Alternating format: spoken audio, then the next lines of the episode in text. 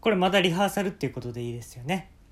まだリハーサルなんだけどえーっと実際に撮ってるんですけどまあリハーサルっていうことでいいですよね。これ今話してるのはね。あのですねあの今回はお金についてテーマお金なんですけどこれねみんなねいろんな考えあると思います。いやお金はあるだけあった方がいいよと。いや必要最低限あったらいいと。なくてもいいよ。なくてももう毎日楽しければ。とか。いろんなねほんと考え方があると思うんですけど僕ねあの友達で全くお金に興味なかった子いるんですね。哲学の勉強ばっかりしてた子がいて。でね名前があのひよこひよこクラブっていう子やったんですけど上の名前がねひよこクラブ。で下の名前がえっと小野首狩りっていう名前だったんですけど。でそのねひよこクラブ、えー、小野首狩りっていうやつがねどういう結論にたどり着いたかだけ今回ちょっと話したいと思います。そいつは、まあ、名前がね変わってるから、まあ、それもコンプレックスやったって言ってたんですけどあの、自分とは何なんだっていう哲学に目覚めたわけです。で特に家は貧乏でもなくそのね裕福な家庭めちゃめちゃ裕福っていう家庭ではなくまあ普通のね楽しい家族だったわけです。楽しい家族がそんな小野首狩りみたいなね名前つけるかっていうのはそれは疑問なんですけれどもであのたどり着いた答えがまずね彼は高校生から大学生にかけて哲学を勉強したで哲学ではお金なんて必要ないとまでは言いませんけれどもそれより真実とか、えー、その考える自分そのものっていうことに対して価値があるわけですよね。であのー、そっからだいぶ時を経てそいつはねお笑いが好きになりました。うん。もう面白かったらもう何でもええんやと。面白かったらもう金なくてもいい。そういう感じでしたそいつは。哲学からお笑いに変わっていったんですね。で次。うん。30ぐらいですか。まあお金がねなかったのでお金を貯めなあかんなっていう感じになりました。でそっからえっとね言ってたの200万ぐらい貯まったんかな。うん。でどうなったかっていうと株を買い始めました。で株をね知ってる人は分かると思うんですけど、えー、キャピタルゲインとかインカムゲインっていうのがあるわけですけれどもインカムゲインばっかり狙ったわけですね言ったら。配当ですね。で投資信託でいうと分配金っていう名前になりますけれどもでその配当集めにそこから着手していくわけです。でいつか仕事を辞めるんだと。配当だけで暮らしていける生活をするんだってやっていくと彼どうなったか。配当だけで生活しようと思ったらめちゃめちゃお金かかるわけですよ。でやっぱりね読めないですから。世の中のことはね全部までは。だから仕事が楽しくなくなりました。ね無駄遣いをしない方がいい。っていうので何も買いませんでした。すると彼はどんどん暗くなっていきました。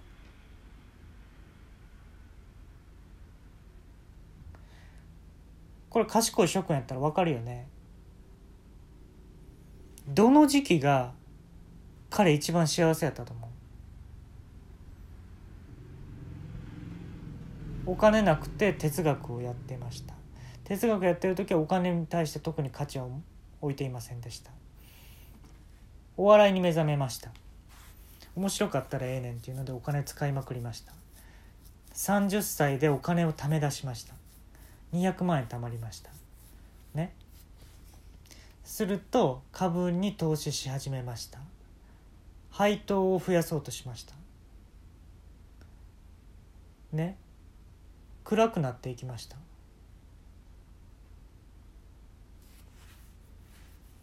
皆さんはどこのタイミングが彼は一番幸せだったと思います？正解言いますね。この先が一番彼幸せになるんですよ。ひよこクラブは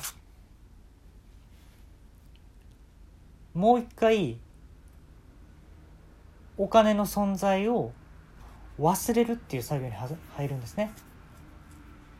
で忘れるっていう回をねだいぶ前に配信したと思うんですけれども忘れるっていう単語ってものすごい大事なんですよ。でどんだけ忘れようと思っても、まあ、尾崎豊のことだけは忘れられへんっていうのはもうこれ世界共通だと思いますけどもあのねお金って恐ろしいぞみんなはいこっち注目こっち注目。お金って恐ろしいぞ。持ってる人はどんだけでも持ってんねんから。持ってない人はもう持ってないんやから。ね。でも彼には哲学勉強してねお金のこと勉強してどんどん自分が、ね、暗くなっていった楽しくなくなっていったっていう自分を知ってるわけですよ。それが一番の学びやったんですね。お金に執着しすぎるとやっぱり人生暗くなります。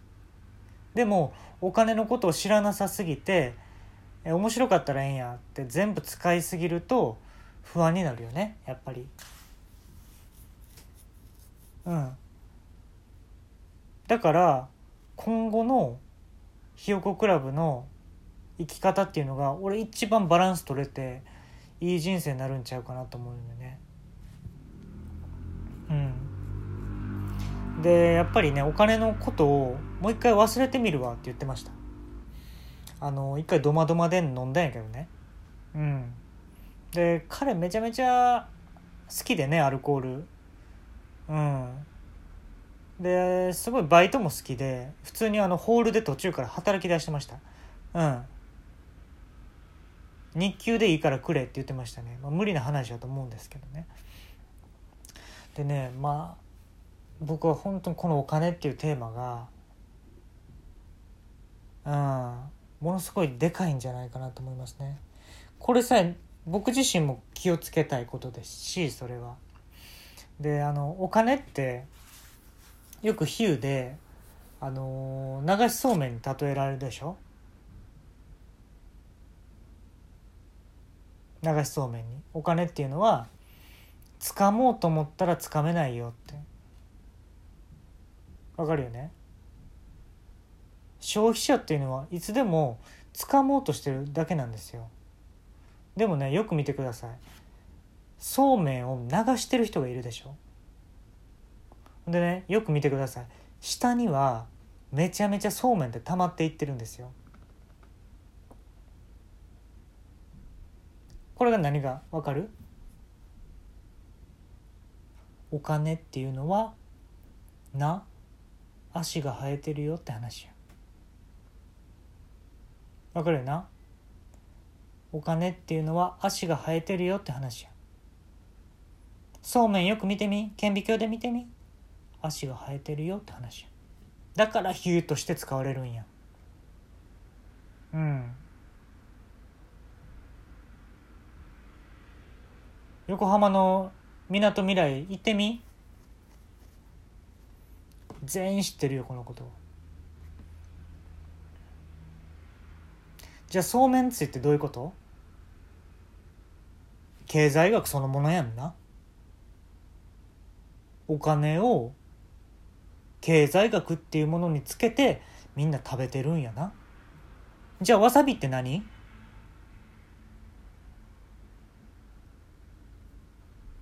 じゃあわさびって何？答えれる人おらんわな。どんな経済学者でもこれ答えれる人おらんわな。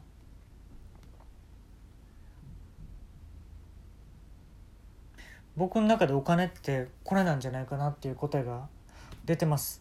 それはですね日本ってものすごいあのー、ね経済的に豊かな国でしたけれども今はねデフレが続いててもう不景気って言われてます。でもうアメリカはね資本主義で。でも中国ももうバンバン伸びてきてると。でいろんな新興国ものすごい経済上がってきてます。その中で日本はお金に対してどういう認識持ってる？僕の中では答えが出ています。それはお金っていうのは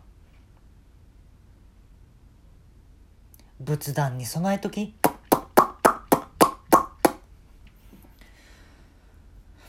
トランペットとか吹くでしょ？トランペットとか吹く時にお仏壇見んのよ。その時にあちゃんとお金備えとったな。って思うわけやんか。だから一旦お金のこと忘れてください。思っきし使って不安になって貯めて貯めていくだけでも不安になるんです。キリがないから。だからその時は一回お金の存在忘れてみて。でねお仏壇に手合わせてみて。あったでしょ？CM で。シワとシワを合わせて。どっちつかずの恋やなってやつ。どっちつかずの恋やな。そんだけ。それだけやから。